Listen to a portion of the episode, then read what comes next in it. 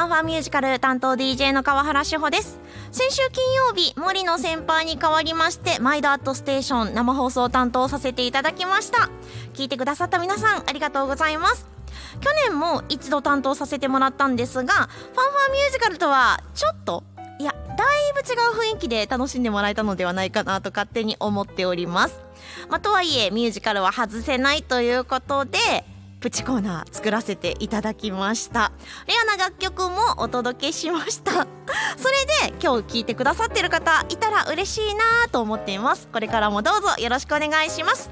というわけでこの番組アメリカブロードウェイロンドンウェストエンドそして日本など世界中のミュージカル紹介していきます。最後までどうぞよろしくお付き合いください。ではまず1曲。ミュージカル「魔女の宅急便」より「旅立ちの歌」今日はミュージカル魔女の宅急便をご紹介します。こんばんは。こんばんは。ESFM のミュージカルオタク宮本です。よろしくお願いします。先週はディズニーキラキラの世界。はい。そして今回はうん。ジブリ？まあまあジブリというか多分あんまりジブリと関係ないところで 言ってると思います。魔女の宅急便です。はい、はい、まあでも魔女の宅急便と言ったらジブリだよね世代の私的にはですね。せやんうな、ん。でもねジブリに近い舞台ははい。ロンドンウェストエンドで作られてんねん。なるほどね。それとは別物ではい。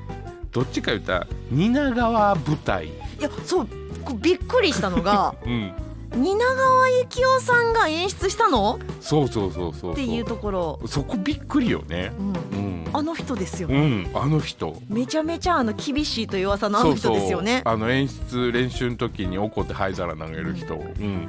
あのあの人がこんなほんわかした。も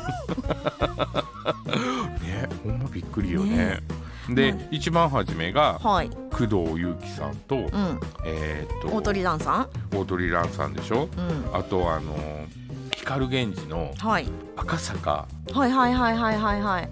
その赤坂さんがトンボ役？やってたわけですよね。そうそうそうそうそうそう。まあもともと児童文学なので、うんうんうん、さもありなんとは思うんですけど、うんはいはいはい、はい、もうあのージブリのアニメーションのイメージが強すぎて。あーほんまそうやんね。うんえあれミュージカルにしたところでさって言ってうん、うんあんまり興味なかったんです。あー。まあでもねこの当時日本のミュージカルってうん。今ほどなんかミュージカルミュージカルしてないのよ。はいはいはどっちか言ったら音楽劇に近い。いなるほどね。うん、セリフ言って演技してうん。一曲歌いますみたいな、はいはいはい音楽もき、まあ、この後聞いてもらったらわかんねんけど、はい。あんまりミュージカルっぽくないよねっていう、まあそれでも日本でも結構ねキャストを変えて上演されていて今回うん。新キャストで4回目の公演。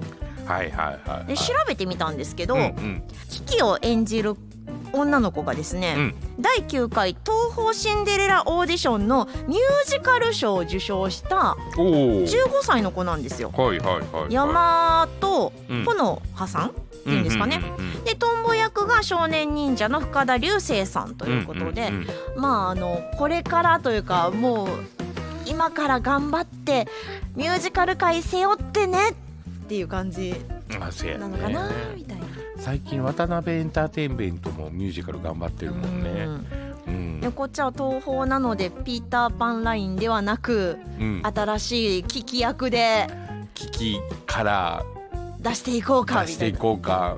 そのうちレミゼに出すぜぐらいの。勢いかなと、うんうん。そんな風に思いました。はい。さあではミュージカル「魔女の宅急便」より楽曲をお届けしましょう。グッドラック聞き。心の鈴を鳴らしなさい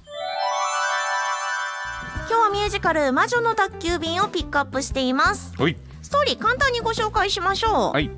主人公の魔女のキキは13歳。うん。今回15歳の女の子が演じるのでギャップはまあ少ないなね。と思ったんですね。うんうん。古くから伝わる習わしにのっとり相棒の黒猫ジジと共に満月の夜に旅立ちます。うんもう13歳でね独り立ちしないといけないんです。よ、うん、恐ろしい世界やね。ね、あの 自分で新しい街を見つけ1年後には自力で暮らせるようにならなければならない。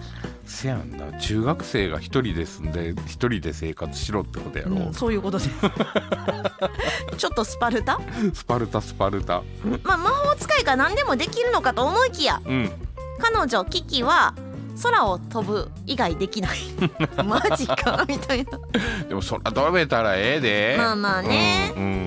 でその自分の存在とかねあどうしようみたいなところでいろんな人と出会うわけなんですよ、うん例えば飛ぶことに憧れる少年のトンボ。うんうん。あとパン屋のお園さん。うん。頑張って頑張ってねあのいろんな人に助けてもらいながら成長していく物語うん。なんです。うん。で飛べるということはおこれはいけるんちゃうんってやり始めたのがお届け物係でございうんうんうん。ます。うまく街に馴染むことができないんですけれどもまあいろいろありまして頑張っているというね、それでも明日はやってくる。頑張る私みたいなねそんな物語になっているんですけーれども、まあまあお話はいいよね。そうなんですあのジブリの映画も何回も見てるけど、はい。ね、当時あの黒猫ヤマトの宅急便がスポンサーとしてついてたついてましたね。はい。なぜ黒猫がはい。キーポイントですか？ら そうそうそうそう。いやあのーそんな頑張っている彼女を見て町長からある依頼がやってきます、うんうん。さあこの依頼無事に果たすことができるのでしょうかという、あ映画とは違う部分よね。はい、物語はいになっておりまはい。す、い、やまあでもねあのー一生懸命頑張る女の子っていいよね。うんうんまあそうやね。うん。あ流された。いや頑張るのは当たり前やから。でもほらあのー少年が主人公であっても、はい。少女が主人公であってもですね、うんうん困難に立ち向かう姿ってなんか泣けますよ。あーまあまあまあねお金になるよね。そこそこかい。子供と動物の頑張る姿はお金になんねんて、うんまあ、はい。であの見る人もね増えますしそうそうそう。子供さんと一緒に見ていただけるというのも、なんか知らんけど感動するよね、うん。ポイントかなと思います、さあでは楽曲をお届けしましょう。ミュージカル「魔女の宅急便」より「愛のもとに夢のもとに」